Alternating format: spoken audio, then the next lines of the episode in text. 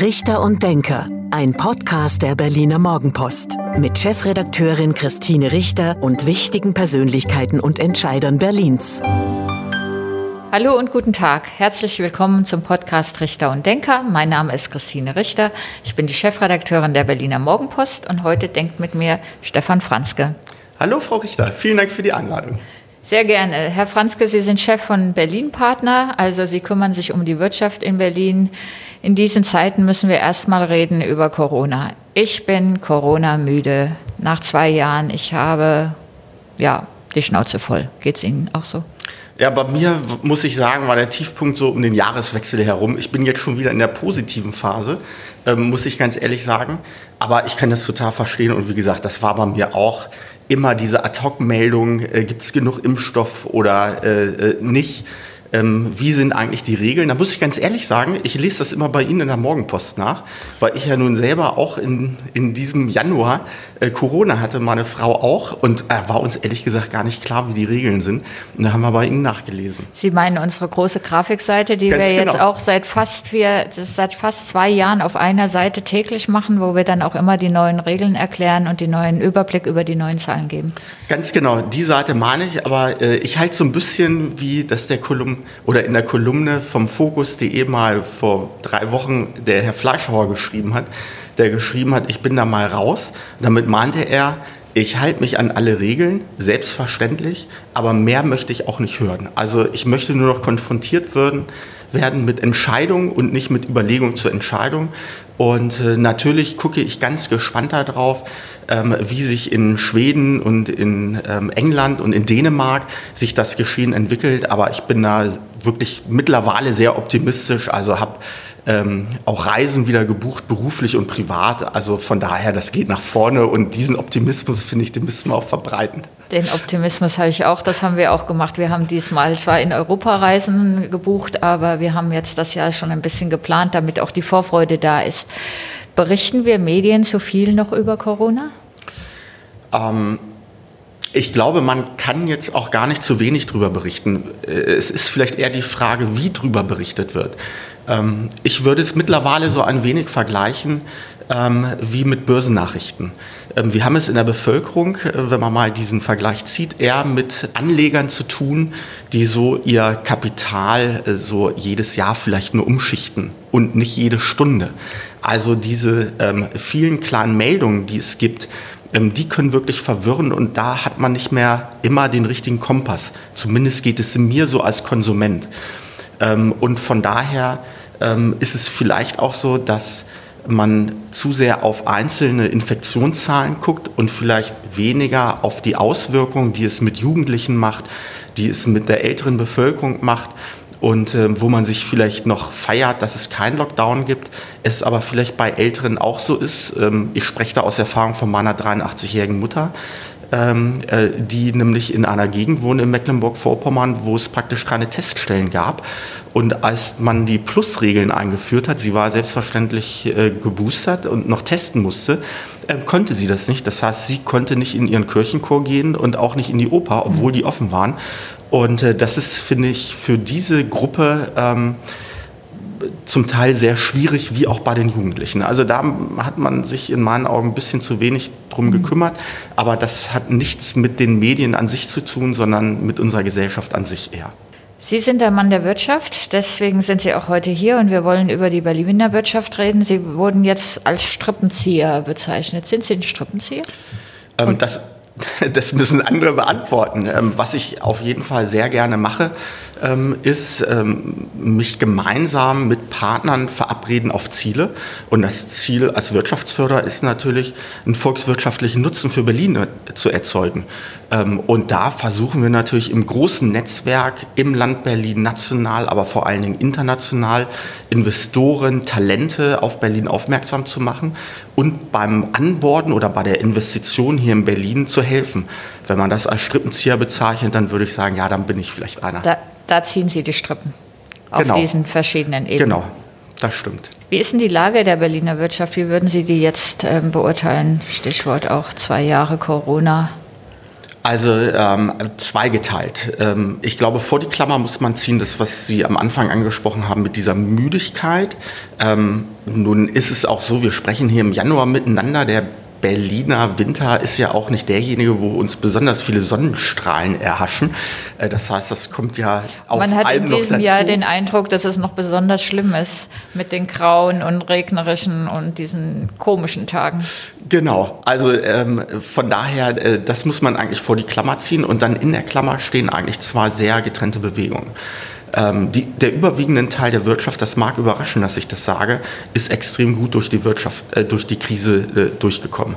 Ähm, das sind ja Zahlen, da am Anfang ähm, ähm, hat man mir noch gesagt, ich wäre da bizarr optimistisch, aber wir haben da wirklich das äh, Ohr in den Unternehmen.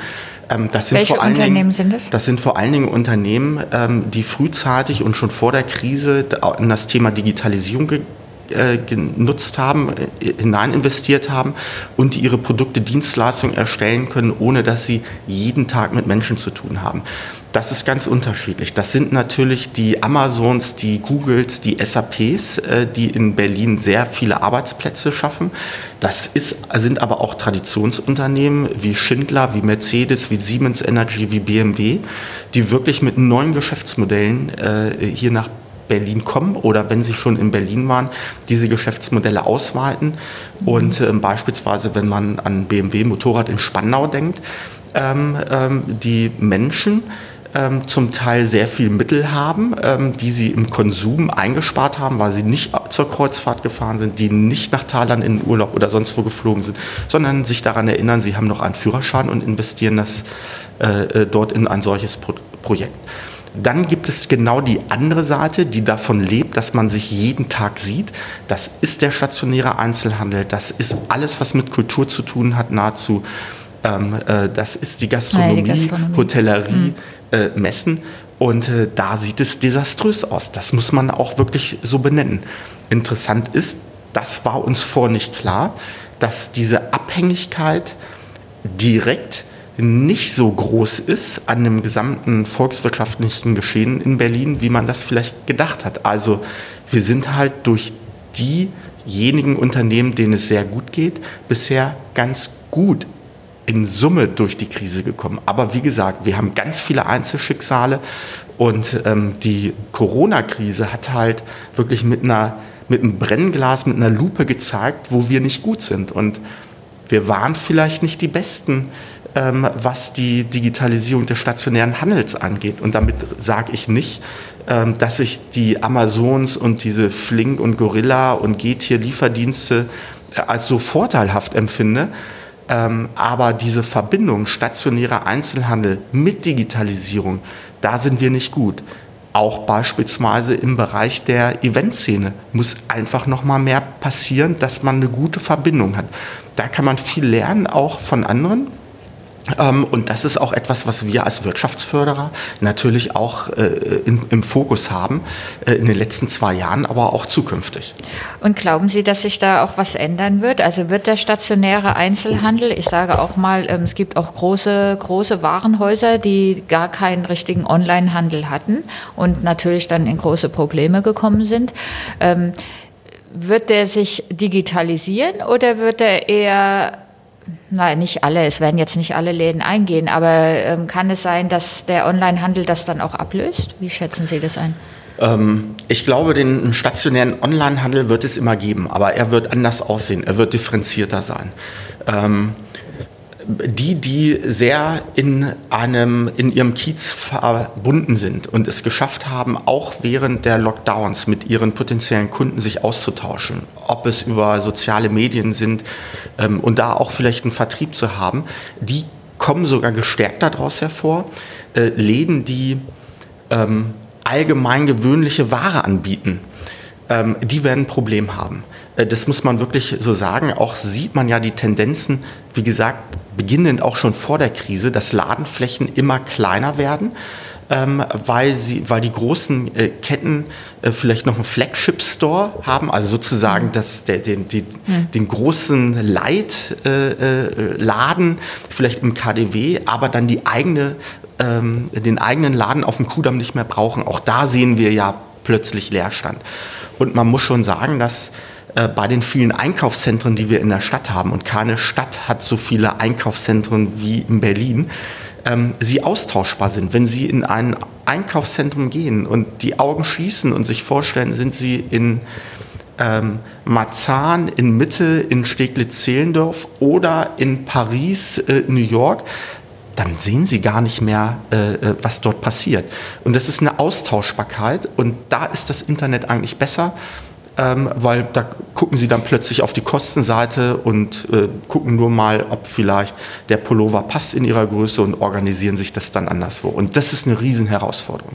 Ich war jetzt ein paar Tage im Schwarzwald und habe mir auch mal Freiburg angeguckt, was ich noch gar nicht kannte. Und da war auch äh, das, was Sie jetzt gerade beschreiben, das Besondere, dass es so viele kleine, besondere Läden gibt. Es gibt auch die Ketten, also die sind auch da.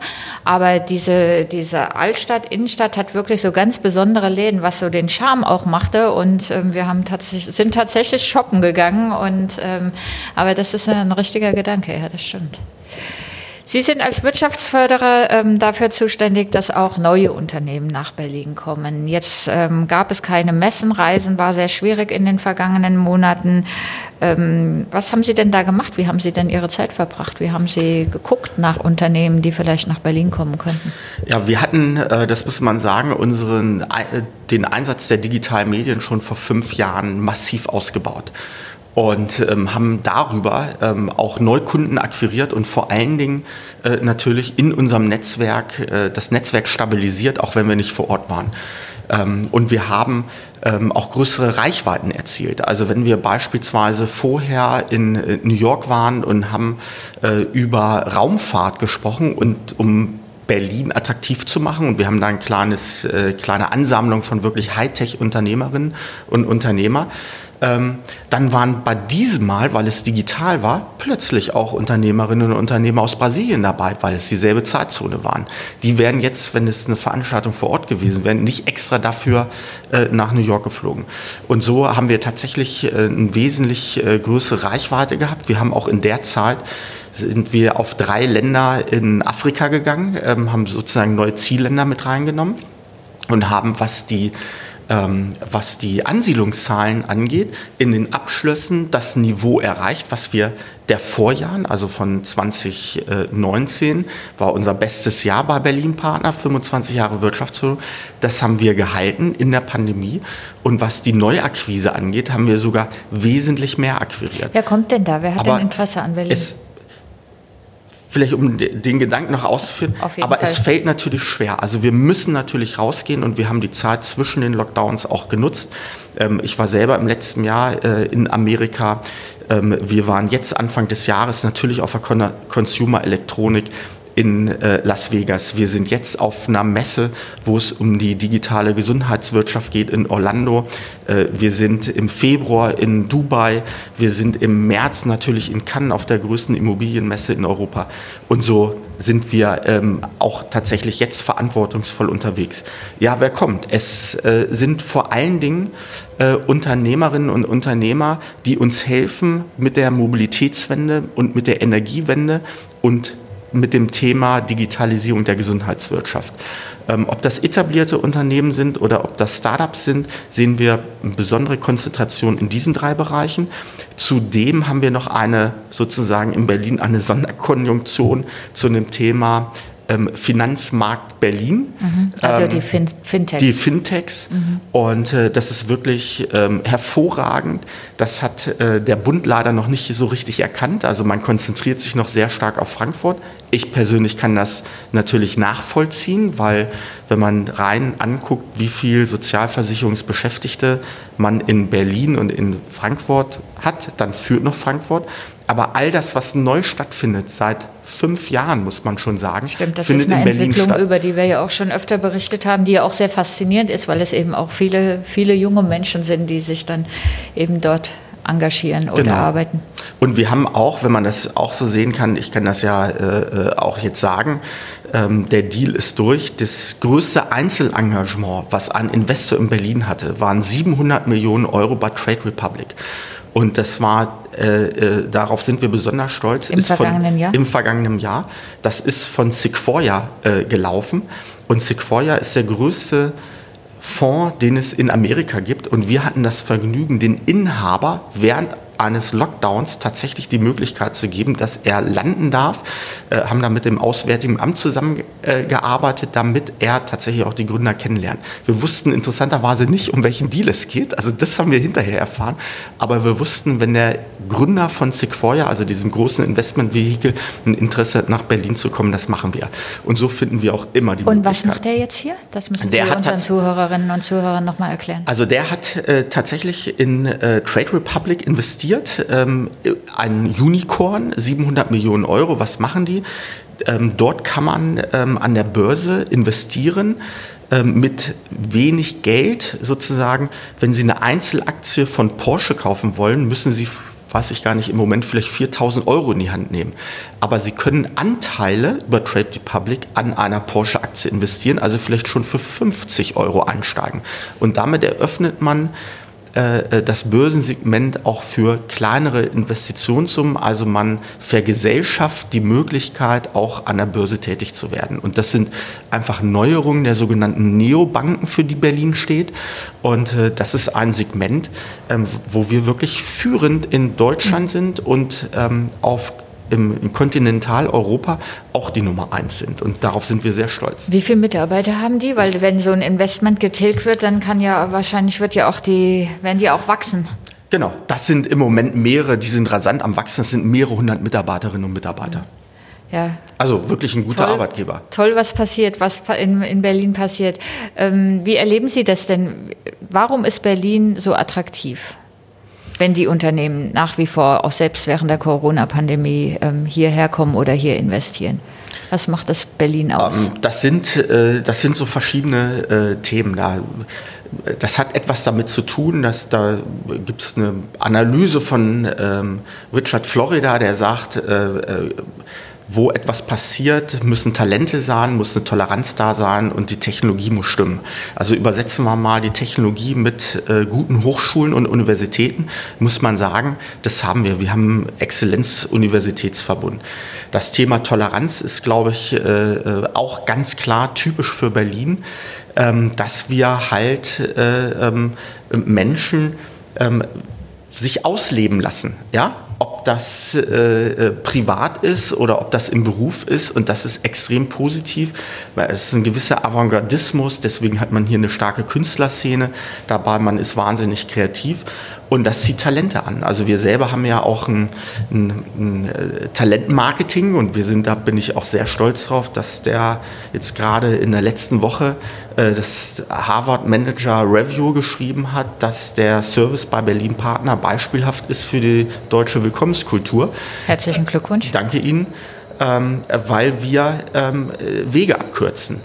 Und ähm, weil wir die Ausländer vor allen Dingen, also in Europa hat man die Freizügigkeit, da ist es kein Problem, dass ein Spanier und ein Grieche hier arbeitet, ähm, aber außerhalb von Europa, also ähm, der Europäischen Union, das fängt ja schon mit Kroatien an äh, ähm, und ist USA und, und Japan, Oder ich komme aus Indien. aus Indien, da haben wir einen extra Service und ähm, äh, mehrere tausend Unternehmen nutzten in, vergangen, in, den vergangenen Jahren ja diesen Service und das macht uns internationaler. Die Unternehmen selber äh, äh, lieben das, weil man aus Berlin heraus ein Produkt für den internationalen Markt erarbeitet, weil man ja schon internationale Teams dabei hat. Und es ist auch so, dass darüber hinaus Berlin, das hört sich vielleicht ein bisschen komisch an, aber Berlin schlauer ist als der Rest von Deutschland. Durch die Zugereisten haben wir eine Akademikerquote von, 8, von 32 Prozent. In Deutschland im Schnitt liegen wir bei 16 Prozent. Also das heißt, die Berliner äh, Arbeitnehmerinnen und Arbeitnehmer gründen erstmal mehr und haben auch einen höheren Bildungsabschluss und sprechen auch mehr Sprachen als den Rest von Europa. Und das ist natürlich durch extrem die, attraktiv. Durch die Zugewanderten aber auch. Das das ist ganz interessant. Das findet durch die Zugereisten statt. Also das ist so eine These, ähm, dass der Berlin-Geborene eher, eher provinziell ist und der zugereiste Berlin dann international macht. Jetzt werden Sie bestimmt ein bisschen gebasht wenn, von unseren Zuhörerinnen und Zuhörern, wenn Sie uns Berliner als provinziell bezeichnen. Ähm, wir haben über die Start-ups gesprochen. Hat Berlin auch eine Zukunft als Industriestandort? Ja, auf jeden Fall. Also ähm, gab es mal eine andere Sichtweise in Berlin. Das war mal sehr umstritten. Das hieß, na, wir Tourismus und Kultur und Handel, ja, aber Industrie, wir haben gar nicht die Flächen. Also ich bin ja äh, seit acht Jahren äh, mittlerweile Wirtschaftsführer in Berlin. Seitdem ich da bin, äh, muss ich sagen, war es immer Konsens, dass Industrie zu Berlin gehört. Ähm, vielleicht hat man ähm, politisch nicht immer so ein Augenmerk gehabt, beziehungsweise richtig viel gemacht, außer dieses Bekenntnis. Aber wenn Sie sich die Zahlen angucken, äh, ist es so, dass wir 110.000 Sozialversicherungsbeschäftigte in einer Hauptstadt haben, die dem Industriesektor zuzuordnen ist. Und ähm, wenn wir äh, uns Industrieunternehmen angucken, wie sie sich wandeln, also nehmen wir mal das Mercedes-Werk in Marienfelde, ähm, die ähm, beschlossen haben, dass aus Berlin heraus alle 30 Produktionswerke weltweit digitalisiert werden, mhm. die beschlossen haben, dass äh, jetzt der äh, AMG getunte Elektrowagen von Mercedes in Berlin hergestellt wird, also extra noch ein Kompetenzzentrum aufgebaut wird. Ähm, äh, der wundert sich vielleicht, aber das ist in gleicher BMW, Maße BMW mit, mit, mit BMW zusammen und auch äh, BMW selber holt ähm, äh, wieder ausgelagerte Prozesse äh, nach Spandau ein. Wir sind da ja sehr eng mit dem Werksleiter auch unterwegs, so wie mit allen anderen Produktionswerken auch. Ähm, man hat eine Riesenherausforderung, also denke ich beispielsweise ähm, an Bayersdorf, denke ich an B. Braun-Melsung, da ist die Stadt ziemlich nah hm. an die Werke äh, rangewachsen. Aber da helfen wir natürlich auch, dass die Logistikketten, wenn Berlin-Marathon ist, äh, äh, trotzdem nicht abreißen, sondern man wirklich dann auch äh, Tag und Nacht das Werk beliefern äh, kann mit, mit Rohwaren und dann auch die hergestellten Produkte abliefern kann. Das gehört dazu, zu Berlin und ich bin Maschinenbauingenieur, also ich habe für Produktion eh ein Faible. Kümmern Sie sich als Berlin-Partner auch um die bestehenden Firmen? Ja, ne? Ja, auf jeden Fall. Ähm, 70 Prozent unserer Arbeit machen wir in der Bestandskundenbetreuung. Das ist ähm, äh, äh, kann man vielleicht so medial nicht nachlesen, weil das ist auch ganz klar, das Thema Startups und Ansiedlungserfolge immer attraktiver sind, als wenn jetzt ja Mercedes, so Schindler, ne? Bayersdorf, Bayer oder Sanofi oder Pfizer etwas mehr machen. Das liegt in der Natur der, der Dinge. Ich weiß das, bin da auch gar nicht traurig. Das Team ist manchmal so traurig, sagt Herr Franzke, wieso wird immer nur über die eine Seite berichtet. Aber das ist, glaube ich, auch ganz natürlich. Es kommt ein großes Unternehmen, es ist schon da, es hat 2500 Mitarbeiter ähm, schon eingestellt, wie ich ähm, oder wie dieser Tage berichtet wurde, Tesla. Tesla hat sich in Brandenburg in Grünheide angesiedelt, wird dort seine E-Autos bauen. Wie wichtig ist Tesla für die Region? Tesla ist extrem wichtig. Ähm, ich hatte mit Tesla das erste Mal vor sieben Jahren äh, Kontakt aufgenommen, ähm, habe mir deren Werk angeguckt, stehe seitdem äh, im engen Austausch mit Tesla. Ähm, wir selber waren ja äh, im Rennen, solange, ich kann das ja jetzt sagen, ähm, solange man nur eine Produktion aufbauen wollte, äh, drei Monate äh, vor der Entscheidung kam aber der Wunsch auf, dass man daneben noch ein Batteriewerk bauen äh, wollte und damit war dann Berlin draußen.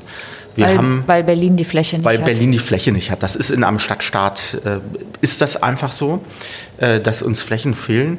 Ähm, da wir aber äh, mittlerweile jetzt seit zwölf Jahren äh, engen Kontakt äh, und Austausch und viele Sachen mit der ähm, brandenburgischen Wirtschaftsförderung zusammen machen, haben wir gemeinsam äh, überlegt, ob wir nicht ein Angebot an Tesla machen können, ähm, was vor den Toren Berlins liegt. Das war in Grünheide. Brandenburg hatte noch drei andere Standorte angeboten, wo das weniger für uns relevant gewesen wäre. Aber wir haben ja damals die, die Arbeitsmarktzahlen berechnet. Also berechnet, dass äh, von den Arbeitsplätzen später so ein Drittel aus Berlin kommt, ein Drittel aus Brandenburg kommt und ein Drittel aus Polen äh, kommt. Das scheint wohl so zu sein. Und das ist natürlich ein äh, Riesenhöhepunkt für Berlin äh, und Brandenburg. Das muss man wirklich sagen. Das war vielleicht am Anfang, als die Verkündung war, nicht allen klar, dass man, dass es ein gemeinsames Projekt ist. Na, Brandenburg hat ja sehr darauf bestanden, dass Sie Tesla nach in die Region geholt haben und dass es Ihr Erfolg ja. ist. Wir erinnern uns an Interviews mit Wirtschaftsminister Steinbach. Der vielleicht darauf reagierte, wie andere in Berlin äh, darauf reagiert haben. Aber sei es drum, ich glaube, äh, ich bin ja mit Herrn Steinbach, äh, wir sind wirklich im, im, guten, engen Austausch, das muss man wirklich sagen. Ähm, ähm, erstmal Chapeau, wie die das Ganze organisieren von ihren Genehmigungsprozessen. Also kann man sich wirklich, kann man wirklich nur gratulieren, dass so, äh, diese Schnelligkeit in Deutschland möglich ist. Und uns ist allen klar, dass wir im Bereich der Mobilität ein Augenmerk haben. Ähm, was ist jetzt schon passiert? Wir haben zusammen mit Brandenburg, Berlin und Brandenburg eine geschlossene Wertschöpfungskette für eine Batterieproduktion. Jetzt schon. Also von der Lithium-Ionen oder von der Entwicklung einer neuen Batterie, von der Lithium Herstellung ähm, äh, bis äh, zu dem Assembly, bis zum Recycling haben wir in Berlin und Brandenburg zusammen eine geschlossene Wertschöpfungskette. Das hatten wir vorher nicht und ich glaube, das hätten wir auch nicht äh, sonst. Dass wir chinesische ähm, dass wir mit chinesischen und vietnamesischen Automobilherstellern in Kontakt sind in unterschiedlichen Stadien, die Entwicklungszentren und auch Fertigungszentren überlegen, in Europa aufzubauen. Ähm, das hätten wir ohne Tesla nicht gehabt. Ähm, man muss also Sie gehen schon davon aus, Entschuldigung, wenn ich Sie unterbreche, Sie gehen schon davon aus, dass Tesla auch andere Unternehmen noch mitzieht oder nachzieht. Absolut, absolut. Absolut. Das äh, ist überall auf der Welt der Fall, wo man einen sogenannten First Tier, also einen OEM, an, an Automobilhersteller hat, ähm, ob das ähm, in Wolfsburg bei Volkswagen ist, ob das ähm, in, in Stuttgart ist. Äh, sie haben drumherum einen Lieferantenpark, einen Dienstleistungspark und ähm, gerade da, wo es um Entwicklung und um Forschung geht, die wollen natürlich in, in Berlin sein. Und ähm, ähm, Tesla wollte ja auch in der Hauptstadtregion sein. Muss, man braucht auch diese Nähe, das muss man auch sagen, zu einer großen Metropole, ähm, um überhaupt diese Arbeitsplätze gewinnen zu können. Also, dass man heutzutage in Europa nochmal auf der grünen Wiese sowas wie Wolfsburg baut, äh, das ist total unwahrscheinlich, das wird nicht passieren. Das heißt, man braucht Ballungszentren und Flächen übrigens das sehen wir auch bei anderen Anfragen, sind rar. Also ähm, man hat dieses Thema der Flächenversiedlung, wir sehen das auch bei Rechenzentren, ja. Wir alle nutzen die Digitalisierung und, und wollen ob Netflix, Amazon, Spotify haben und überlegen weniger, ähm, dass es auch Rechenzentrum benötigt. Ähm, aber im Gegensatz zur Produktion hat man mehr Beschäftigung pro Quadratmeter als in einem Rechenzentrum. Aber beides brauchen wir auch in der Nähe der Metropole, da dürfen wir uns nichts vormachen. Zur Metropole gehört auch ein großer Flughafen. Wir haben den BER im Süden der Stadt, also auch, auch schon auf brandenburgischem Gebiet. Ist der BER, so wie er da steht, ein Standortnachteil? Ähm, also die Lage ist sicherlich ähm, äh, von Vorteil, beziehungsweise nicht ein Nachteil, um so zu formulieren. Was ein drastischer Nachteil ist, dass wir keine Direktflüge ins Ausland haben.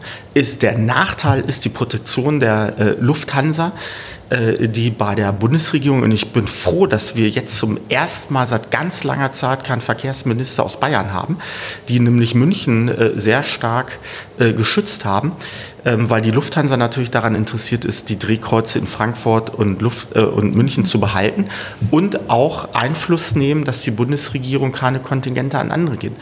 Und mit dem Kollegen Burkhard Kieker äh, sind wir ja in einer äh, äh Allianz für Direktflüge. Da sind ja die IAKs aus Brandenburg und, und äh, Berlin äh, mit dabei und, und viele andere auch. Und das Nicht-Vorhandensein der direkten Fluglinien, das ist wirklich ein äh, Desaster. Das ist nicht nachvollziehbar, dass ähm, in der stärksten äh, Volkswirtschaft Europas in der Hauptstadt so schlechte Verbindungen sind. Und ähm, ich glaube, wir bekommen da aber einen neuen Drive rein, gerade durch das Thema Nachhaltigkeit. Ähm, weil wenn man sich anguckt, ähm, wer aus Amerika in Frankfurt landet in der Businessklasse, und das sind die, die eigentlich den Flug nahezu finanzieren, ähm, will, will der Großteil äh, in Berlin arbeiten. Äh, das heißt, sie haben noch den Anschlussflug und das heißt eine zusätzliche Start, zusätzliche Landung und unter Vermeidung von CO2-Emissionen ähm, ist das, glaube ich, da, der ein, Hebel, um die Argument. Direktflüge zu bekommen. Wo müssten wir denn Direktflüge hinhaben? Was wäre denn vordringlich? Welche Orte? Ja, das ist also äh, natürlich die Ostküste und die Westküste Amerikas, aber auch äh, in, den, ähm, in den mittleren Westen. Also ich selber war äh, letztens in Denver und in, also in Colorado, Colorado Springs und Denver. Ähm, und wenn man sich anguckt, wie äh, neben der Westküste, dann Ostküste, auch in Texas, Colorado äh, äh, etablierte Unternehmen und eine Startup-Szene Kontakt also da ist, erwachsen wird und Kontakt sucht mit Europa, sind das gute Ziele. Und dann natürlich Asien. Äh, ähm, das ist Japan, das ist Peking, das ist Shanghai, äh, das ist äh, die Region Xiamen, ähm, Hongkong, Macau. Also allein im, im Pearl Delta River leben 250 Millionen Leute. Also da, wo Shenzhen und, und wo Macau und wo Hongkong ist. Und da müsste es Flüge geben. Und Hainan Air wollte das auch machen. Ja? die sind dann nach Brüssel gegangen, weil sie keine Flugrechte bekommen hat. und das ist natürlich ein Desaster für Deutschland. Das war fast schon das Schlusswort, Herr Franzke. Aber zum Abschluss dieses Podcasts gibt es ein beliebtes Spiel. Ich gebe Ihnen zehn Sätze zu Berlin und zu Ihnen vor, damit unsere Zuhörerinnen und Zuhörer Sie auch noch ein bisschen besser kennenlernen und Sie vervollständigen die bitte. An den Berlinern mag ich. Ähm, sowohl die Provintionalität als auch das Internationale, was wir hier haben in Berlin. Tesla ist für die Region ein absoluter Gewinn. Als Unternehmen würde ich gerne nach Berlin holen. Und da gibt es eine ganze Menge, die auf meiner äh, Shortlist stehen. Die verrate ich jetzt aber nicht, äh, damit nicht die anderen Kollegen aus äh, London und Paris zuhören. Vom neuen Senat erhoffe ich mir? Ähm, schnelle, umsetzungsstarke äh, Projekte, an denen die Bevölkerung und die Wirtschaft wirklich sieht, dass sich was verändert. Mein Lieblingsort in Berlin ist? Die Gegend um den Lietzensee. Kennenlernen würde ich gerne einmal. Äh, das geht leider nicht, aber ich bin ein absoluter Fan von dem Stoiker Marc Aurel oder Marcus Aurelius. Äh, äh, den finde ich wirklich faszinierend. Den hätte ich gerne kennengelernt. Die Berliner Wirtschaft braucht mehr braucht internationalen Anspruch, äh, den hat sie oftmals, aber sie braucht auch den Support von der Berliner Stadtverwaltung. Mein Vorbild ist? Mein Vater. Sorgen macht mir vor allem? Dass wir die Erfolge, die Berlin hat, äh, äh, nicht wahrnehmen, dass wir keinen internationalen Anspruch haben und äh, dass wir schnellstens aus, dieser, aus diesen negativen Pandemiegedanken rauskommen müssen, um wieder Energie und positiv geladen durchzustarten. Und für das Jahr 2022 wünsche ich mir? Genau das Letztere, dass wir energiegeladen äh, wieder Spaß miteinander an persönlichen Begegnungen haben und äh, uns dann auch gegenseitig äh, feiern. Vielen Dank, Herr Franzke. Das das war der Podcast Richter und Denker der Berliner Morgenpost. Mein Name ist Christine Richter, ich bin die Chefredakteurin der Berliner Morgenpost und heute hat mit mir gedacht Stefan Franzke, der Geschäftsführer von Berlin Partner. Vielen herzlichen Dank. Das war Richter und Denker. Vielen Dank fürs Zuhören. Schalten Sie nächste Woche wieder ein zu einer neuen Folge mit Berliner Morgenpost Chefredakteurin Christine Richter.